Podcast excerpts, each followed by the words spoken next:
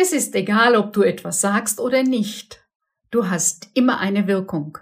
Du kennst sicherlich den Satz von Paul Watzlawick, du kannst nicht nicht kommunizieren. So ist es auch mit deiner Wirkung als Unternehmerpersönlichkeit.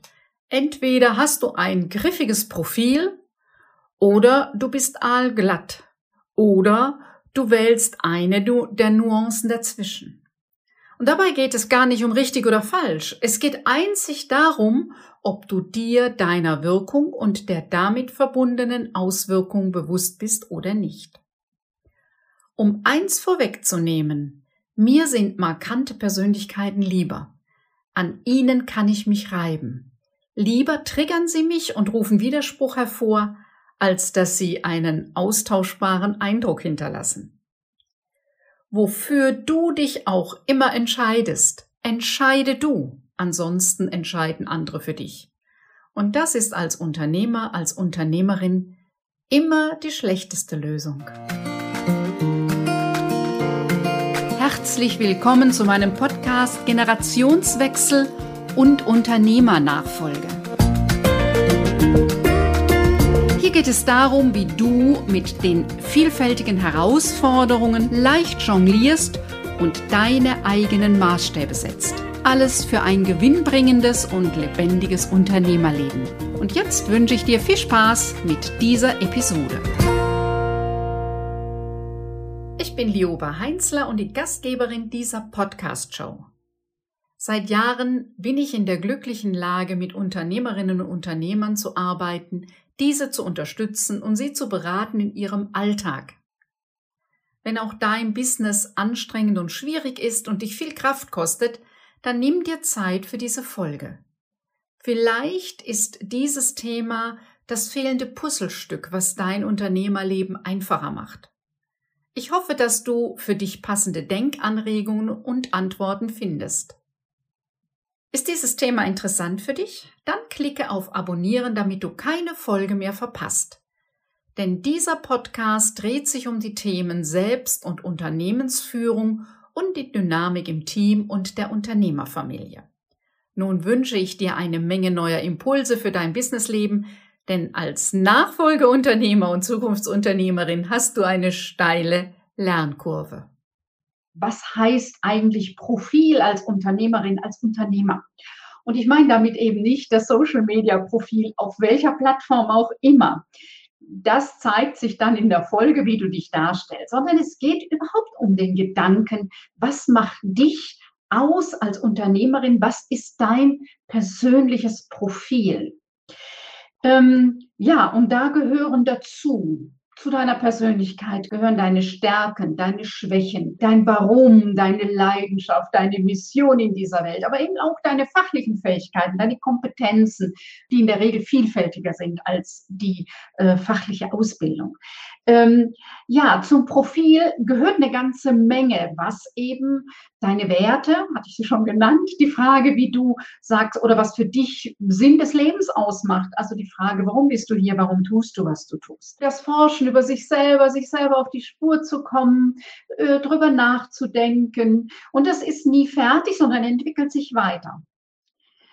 Es gibt aber einen Punkt, da kannst du noch so viel drüber nachdenken, der gelingt dir nicht. Denn es gibt einen Teil des Profils, da kommst du alleine nicht dahinter. Denn um dich im Profil wirklich zu sehen, brauchst du immer Unterstützung. Was meine ich damit? Du selbst kannst dich im Profil nicht fotografieren. Dafür brauchst du, also im Profil, das, was dein Profil im Gesicht ausmacht, dafür brauchst du einen Fotografen, der dich von der Seite aufnimmt. Vielleicht kannst du es mit der modernen Technik, den Handys, wo man irgendwie äh, viel ausprobieren kann, ähm, das irgendwie hinkriegen. Aber prinzipiell, wir können uns selber immer nur frontal sehen. Wir können uns selber nicht von der Seite sehen. Eben außer dem Hilfsmittel der Kamera oder Vielleicht kennst du noch diese dreigliedrigen Spiegel im Badezimmer. Alibert hießen die früher mal, ich weiß nicht, ob es die noch gibt. Man klappt die auf und kann sich dann von hinten so angucken. Ähm, so, äh, damit kannst du dich auch im Profil sehen, wenn du den Spiegel so ein bisschen ähm, drehst und damit ähm, kannst du von der Seite dich ansehen. ein Anblick, den wir eben normalerweise, wenn wir direkt in den Spiegel schauen oder in die Kamera nicht sehen. Was heißt das? Um dich in deiner vollen Größe, in deinem vollen Profil, mit allen deinen Facetten zu sehen, ist das eine, dass du über dich selber nachdenkst und dass du dir selber auf die Spur kommst. Du brauchst aber immer den Blick von außen. Und ich übertrage das auf deine Persönlichkeit und eben nicht nur auf das Gesichtsprofil. Das heißt, du brauchst das Feedback von den anderen. Du brauchst die Fremdeinschätzung. Du brauchst, um ja, ein volleres Bild von dir selber zu kriegen, brauchst du den Blick der anderen, das Fremdbild. Und das kann sein, dass dir das sehr befremdlich vorkommt, was andere über dich sagen, wo anderen etwas bei dir auffällt, was du selber bei dir so gar nicht sehen kannst. Denk in so Situationen immer an den Spiegel und die Kamera. Ja, von außen sehen andere Dinge, die dir gar nicht so auffallen. Und es bringt jetzt relativ wenig an dem Punkt zu sagen, ja, aber ich bin ganz anders. Sondern wenn du ein Feedback erhältst, ist es die beste Variante, wenn du dich dafür bedankst. Was du dann damit machst, ist ja eine andere Sache. Hm, gezielter kannst du das angehen, indem du wirklich Menschen, die dir wichtig sind und deren Rat und Einschätzung du vertraust, mal um ein Feedback bittest. Und auch mit dem Feedback geh sehr wertschätzend um. Fang nicht die Diskussion an im Sinne, du siehst das ganz, ganz falsch. Das ist der Teil, wie du auf andere wirkst, was du bei anderen auslöst und ähm, ja, wie du ankommst. Und das ist ein Teil deines Profils. Mag es dir auch nicht gefallen. Ja, kann ja so sein wie der Foto äh, und die Aufnahme von der Seite, wo du denkst, das habe ich jetzt aber nicht gewusst, dass ich so eine lange Nase habe. Oder, tja, der Doppelkinn hier, hm, seht man vielleicht, wenn ich es richtig mache, frontal nicht so gut. Ein nächster Gedanke, den ich dir gerne mitgebe, ist, ein Profil, ein wirkliches Profil hinterlässt Spuren. Da erinnere ich dich an Autoreifen, ja. Und äh, je ausgeprägter das Profil ist und du über, je nachdem, durch die Matsche fährst oder durch den Schnee, kannst du genau sehen, welches Profil deine Autoreifen haben.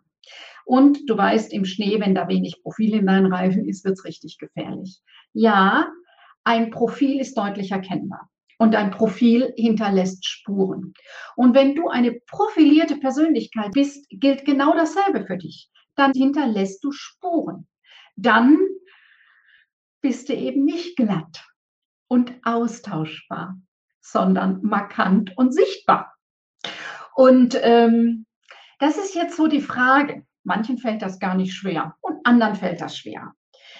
Meiner Einschätzung nach oder was ich beobachte, gibt es da auch oft einen Unterschied zwischen Frauen und Männern, woran der auch immer liegt. Vielleicht, weil einfach die Botschaft an die Mädels und jungen Frauen viel öfters ist, hm, sei in einer ganz bestimmten Art und Weise, wo Jungs einfach mit mehr Freiheit groß werden können. Warum auch immer.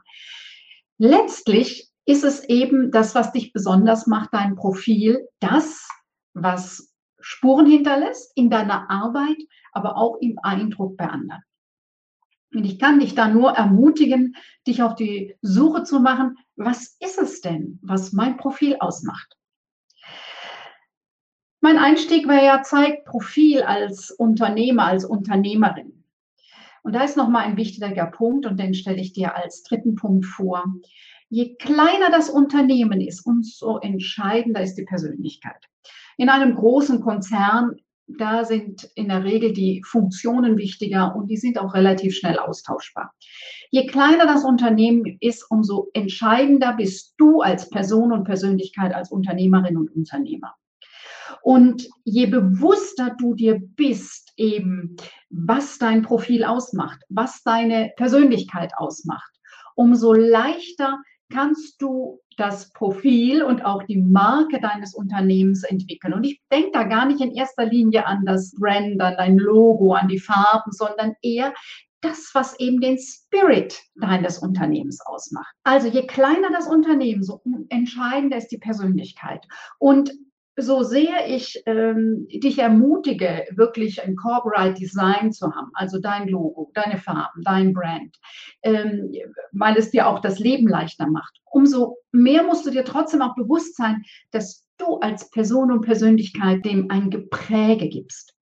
Und ähm, so, wenn ich von kleinen Unternehmen spreche, äh, dann meine ich auch Unternehmen noch mit 150 Mitarbeitern. Ist die Person und die Persönlichkeit des Chefs sehr, sehr prägend. Und ich habe sehr viel mit Familienunternehmen zu tun, wo es um die Nachfolge geht.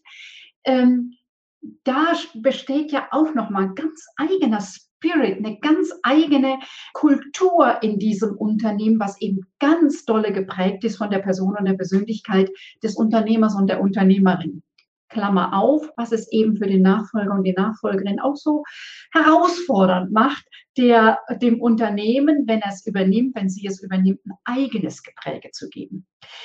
Ja, also guck noch mal gut, wer bist du? Was macht dich aus? Was ich eben nannte, dein Warum. Warum machst du das alle? Dein, dein Herzblut. Ähm, was ist dir wichtig? Was sind deine Werte?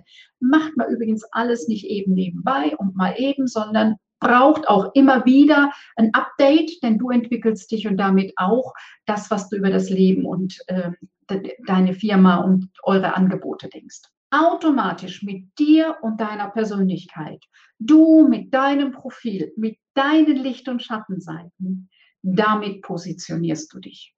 Und das ist im ganz normalen Leben so und das hat eben eine ganz besondere Bedeutung auf dein Unternehmen hin. Dein Profil positioniert dich und macht dich attraktiv für bestimmte Kunden.